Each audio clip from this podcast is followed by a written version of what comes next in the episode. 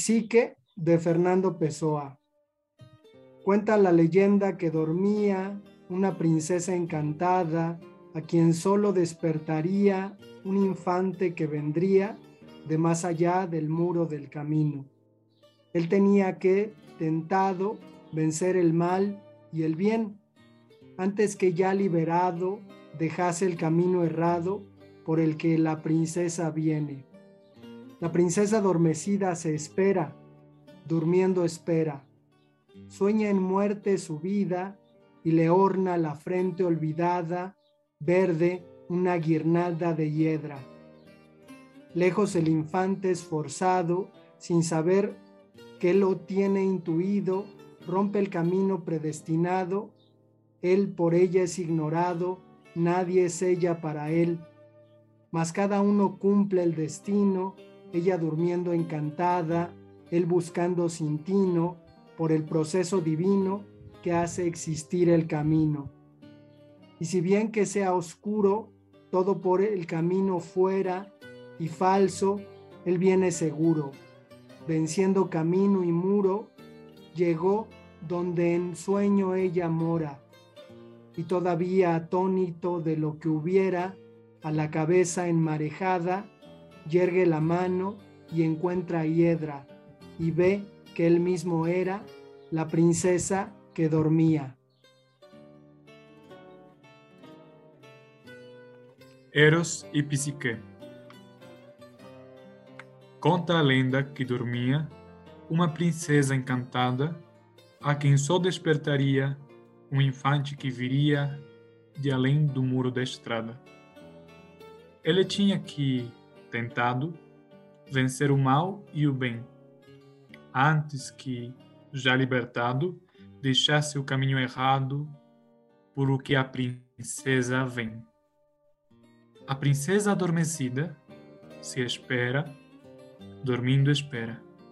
Sonha a morte a sua vida e orna-lhe a fronte esquecida, verde, uma grinalda de era. Longe o infante, esforçado, sem saber que intuito tem, rompe o caminho fadado ele dela é ignorado. Ela para ele é ninguém. Mas cada um cumpre o destino. Ela dormindo encantada, ele buscando a sentindo, pelo processo divino que faz existir a estrada. E se bem que seja obscuro tudo pela estrada fora e falso, ele vem seguro e vencendo Estrademuro, chega onde em sono ela mora. E, ainda tonto do que houvera, a cabeça enmarecia, ergue a mão e encontra era, e vê que ele mesmo era a princesa que dormia. Pues bienvenidos al podcast Pessoa Comenzamos con la lectura de un poema del ortónimo Fernando Pessoa. Ya habíamos comentado que ortónimo pues, se refiere al nombre real de Fernando Antonio Nogueira Pessoa. ¿Cómo estás, Pablo? Hola, Alejandro, muy bien. ¿Y tú?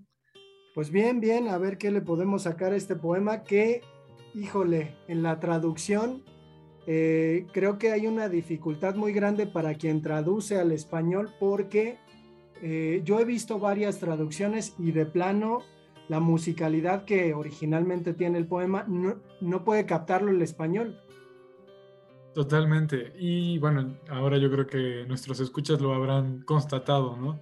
Eh, aunque en la traducción que les hemos leído hay un interés por, preservar las palabras exactas y tal vez el sentido mismo que estas palabras le otorgan al poema, la rima y la musicalidad se pierden totalmente. Y a mí una cosa que me gusta mucho de este poema es, eh, bueno, como pueden ver, esta especie de, cuento eh, folclórico, de cuento infantil, algunos lo ven, yo, yo no lo veo como infantil, pero sí folclórico tal vez, en el que la rima también forma, eh, desempeña un papel bien interesante en la historia de la princesa y del infante que, se están buscando mutuamente de algún modo. y me, me gusta mucho, pero se, se pierde totalmente esa musicalidad y ese tono folclórico tal vez del poema. Sí, que, que al final eh, Pessoa pues le da la vuelta a toda esta cuestión que ahora es tan popular de la romantización y del amor, ¿no? En que un infante esforzado sube a buscar a una princesa encantada y lo que se encuentra es a él mismo. Creo que, el poema, pues en primer lugar, si hablamos del título, Eros y Psique, pues corresponde al mito griego de estos dos seres que se encuentran, eh, hay un amor condicionado de parte de, de, Eros hacia Psique, en donde pues él acepta ser amante de ella sin que ella revele el secreto, ella indiscreta en la noche lo ve y va y le dice a, sus hermanas, ¿no? Y entonces Eros romperá con ella para siempre. Nunca, nunca volverán a estar juntos, le cumplirá la promesa eh, que hizo, pero eh, los griegos trataban de mostrar este mito a través de la idea de no vamos a entender nunca eh, al amor o el amor siempre va a ser de alguna manera trágico. ¿Cómo ves en general esta pequeña leyenda que comentas que, que es un tanto con un tono infantil? Eh, con respecto a ese final, ¿qué, te parece ese final de que se encuentra a sí mismo el infante esforzado? Eh, pues es una reformulación bien interesante sobre, sobre el amor, justamente, pero yo, o sea, no me atrevería necesariamente a decir que es que el tema del poema es, bueno, el tema tal vez podría ser el amor, no sé cómo veas tú, pero eh, así el poema no es para, para enamorados necesariamente, eso es lo que voy. Y eso es lo más interesante. Al final, em, bueno, si, retomamos, como dice el poema, que es una de las cosas que más me gustan, porque además hay un juego de palabras que, que, que está en los últimos tres versos, ¿no? Dice que levanta su mano y encuentra la hiedra, pero en, portugués se dice encontra era. Entonces juega con la palabra de que se encuentra lo que él mismo era en el momento en que se encuentra con la princesa dormida, ¿no? Eh, ese juego de palabras pues me gusta como me gustaría destacarlo aquí. Entonces, eh, esa reformulación del amor que no tiene mucho que ver con esta idea que como tú defiendes, más moderna y del amor, es bien interesante porque nos lleva a preguntarnos si lo que buscamos muchas veces en la otra persona no es lo que buscamos en nosotros mismos, pero como una especie tal vez de obsesión eh, que no tiene una solución muy eh, muy cierta. Y bueno, yo creo que es lo que, lo que más me interesa. Eh, si en un principio vemos que el poema va por una parte muy dulce, muy folclórica, infantil, que nos trae estos eh, prototípicos o, figuras muy conocidas en el imaginario colectivo, como la princesa encantada, la princesa que duerme y el caballero que la busca, al final se rompe totalmente con tal vez con esa tradición y, eh, y también con el propio concepto de lo que es eh, amar. Y es que a lo mejor si hacemos una interpretación, creo, muy light o muy baladí o muy, muy regalada, podríamos decir que Pessoa habla del amor propio. Yo no quiero verlo así, porque tú sabes los prejuicios que tengo con respecto a eso, pero, eh, sí, parecería, ¿no? O sea, parecería que va por ahí, es decir, este, este infante que se encuentra a sí mismo, pues también, también podría pues, ser sencillo interpretarlo de esa manera. Eh, ahora, hay, hay, una cuestión también importante con respecto al tema muy pesoano de la identidad, ¿no? Es decir, eh, además, escrito por, por, Fernando Pessoa, no usa ninguno de sus eh, heterónimos para escribir este poema. De pronto pues tampoco me suena, ¿no? A que pudiera quedarle alguno de, sus heterónimos, pero no sé qué te parezca la idea de identidad en este poema con respecto a ese, a ese final, ¿no? Tenemos dos personajes y al final se pierde un poquito la princesa, se queda ahí, alguien diría, bueno, es un cabo suelto del poema, porque retoma al, al, este, al infante esforzado, pero o sea, ¿qué, significará eso para Pessoa en cuanto a su identidad? Uy, me parece una buena pregunta. En cuanto a su identidad. Pues es que está esta especie de paradoja al final, ¿no? Que, como ya, ya dijimos, ¿no? O sea, se busca y al mismo tiempo, pero es que hay que ver los dos lados, porque si nada vamos desde el principio que la busca, pues ya. Pero pensando en que también la busca y la otra espera que la encuentren y sueña, sueña su propia vida, su propia identidad de princesa.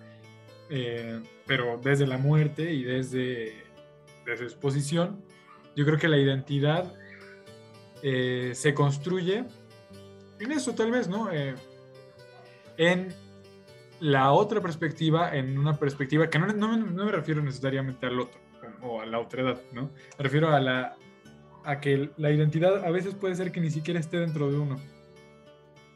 Pero la paradoja nos lleva a eso, ¿no? A que está, no está dentro de uno, pero sí lo está porque eh, se encuentra la princesa al final, que era el mismo, ¿no?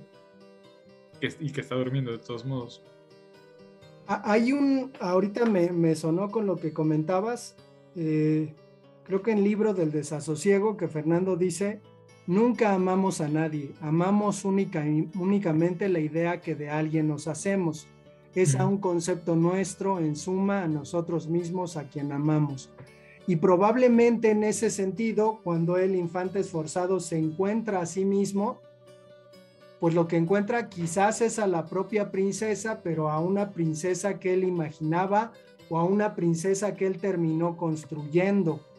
Creo que, que Pessoa eh, rompe lanzas por la idea de que eh, el mundo es interpretado por nosotros y vivido a través de esa interpretación. Entonces, en este sentido, probablemente podríamos pensar a través de esta referencia que sí encontró a la princesa, pero se dio cuenta que depositaba en la princesa algo de él, ¿no? Una especie como de, anhelo que, tiene la princesa y creo que pues también para vivir en la cotidianidad eso es un problema, ¿no? O sea, pensar que las personas son como nosotros creemos que son es peligroso. Claro. Eh, sí, bueno, eh, eh, yo creo que desde esa perspectiva no lo había visto así, pero tiene muchísimo, muchísimo sentido. y también, pues otra parte que, que, yo creo que vale la pena destacar del poema es esta especie de estilo medio iniciático, ¿no te parece? Medio místico, acaso. Y bueno, una cosa que no mencionamos al principio, pero que, que no mencionamos incluso en la lectura inicial del poema, pero que viene en la, edición que yo tengo, es la epígrafe. No sé si tú lo tengas por ahí. Sí, me parece que sí. Porque hay una epígrafe que también nos podría ayudar a entender todos estos conceptos e ideas que nos transmite el poema, que eh, dice así. E assim vedes, meu irmão, que as verdades que vos foram dadas no grau de neófito e aquelas que vos foram dadas no grau de adepto menor são, ainda que opostas, a mesma verdade. Do ritual do grau de mestre do átrio na Ordem Templária de Portugal. Y en español dice, y así ves, mi hermano, que las verdades que te fueron dadas en el grado de neófito y aquellas que te fueron dadas en el grado de adepto menor son aunque opuestas, la misma verdad. Del ritual del grado del maestre del atrio en la orden templaria de Portugal. O sea, eh, la, la, referencia del epígrafe pues es completamente medieval, ¿no? Sí. Y, y, como dices, ¿no? Toda esta historia mística, hay incluso eh, pues algunas teorías, ¿no? Que implican que los templarios después de que se encontraron con el Santo Grial, se lo fueron a llevar precisamente a Portugal y creo que, que pues nos muestras que Pessoa además pues tenía esta, esta eh, atracción por los temas eh, de misticismo. Sí, lo vimos también en el poema anterior, ¿no? En El Pastor Amoroso, principalmente en el primero, ¿no? Este contacto con lo divino y el amor. Pero, bueno, lo que a mí me interesa mucho del epígrafe es este eh, descubrimiento de la misma verdad y eh,